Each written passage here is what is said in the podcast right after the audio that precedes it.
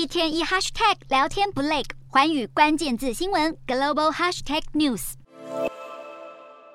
中国国家主席习近平在二十大报告提倡要打赢关键核心技术的攻坚战，让外界分析这是在预示北京当局要全面改变科技业的推展方式，扩大政府在科学工程等领域的支出与干预，以对抗当前火热的美中竞争。美国近期端出对中方晶片产业的冲击性限制，不但有制造技术的出口管制，在中国晶片商工作的美籍高管也要左右为难。美国国务卿布林肯在十七号表示，尽管习近平带领中国朝更加激进的方向迈进，但美方依然愿意在共同利益上寻求合作。布林肯谈到美国得掌控世界秩序领导权，但也表示美中两大强权应该在气候变迁和公共卫生等问题上一同合作。谈到晶片议题，布林肯也重提台湾扮演的重要地位。强权竞争逐渐白热化，就连欧盟都要重新调整对中战略。甚至在展开讨论前，欧盟对外事务部文件呼吁各成员国的部长务必对中国采取更强硬的态度，把北京当局视为全面竞争对手。现在各界也在看下个月登场的 G20 峰会，拜登是否会跟习近平进行场边会谈？虽然 Political 近期传出北京官员拒绝与美方接触有关这场会谈的拟定，但中国外交部已经对此否认，让拜习会的消息在美中针锋相对的气氛之下更加引人关注。